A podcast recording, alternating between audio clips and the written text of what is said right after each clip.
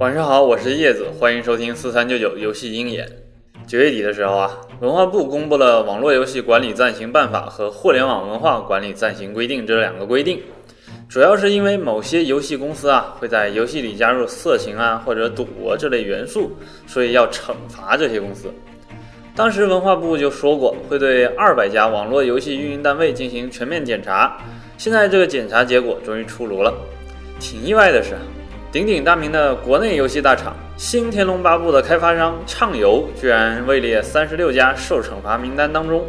当然，不是说畅游就一定是涉嫌色情或者赌博啊，只是说他们旗下的游戏有违规行为，也许是诱导消费，或者是没有强制要求用户实名制之类的。目前啊，文化部只是公布了违规网络公司的名单，具体的惩罚措施和结果要过一阵子才会公布。文化部希望通过之后的一系列调查，让国内的游戏环境得到净化。不得不说，连畅游这样的网游老企业都中招了，说明这次的彻查力度还是挺大的。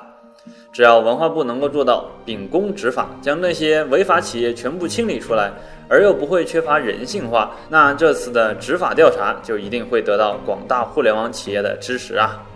嗯，这新的法规咱们说完了，下面就来说说企业的财收情况吧。今天欢聚时代，也就是 YY 语音的母公司，公布了他们的 Q3 季度财收情况。根据报告显示，他们的 Q3 营收达到了二十点八九八亿人民币，比去年多了百分之四十点三；净利润四亿人民币，比去年多了百分之一百四十四点八。但是在游戏业务上啊，今年比去年低了百分之十一。根据欢聚时代的解释，这主要是因为中国页游市场的持续低迷。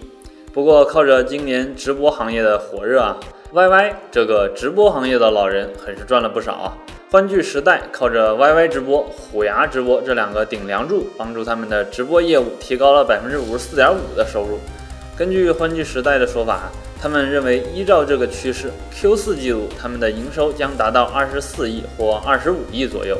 比现在增长将近百分之三十。看来页游热度慢慢退去的情况下。把握住直播热潮的他们，对未来很有信心嘛？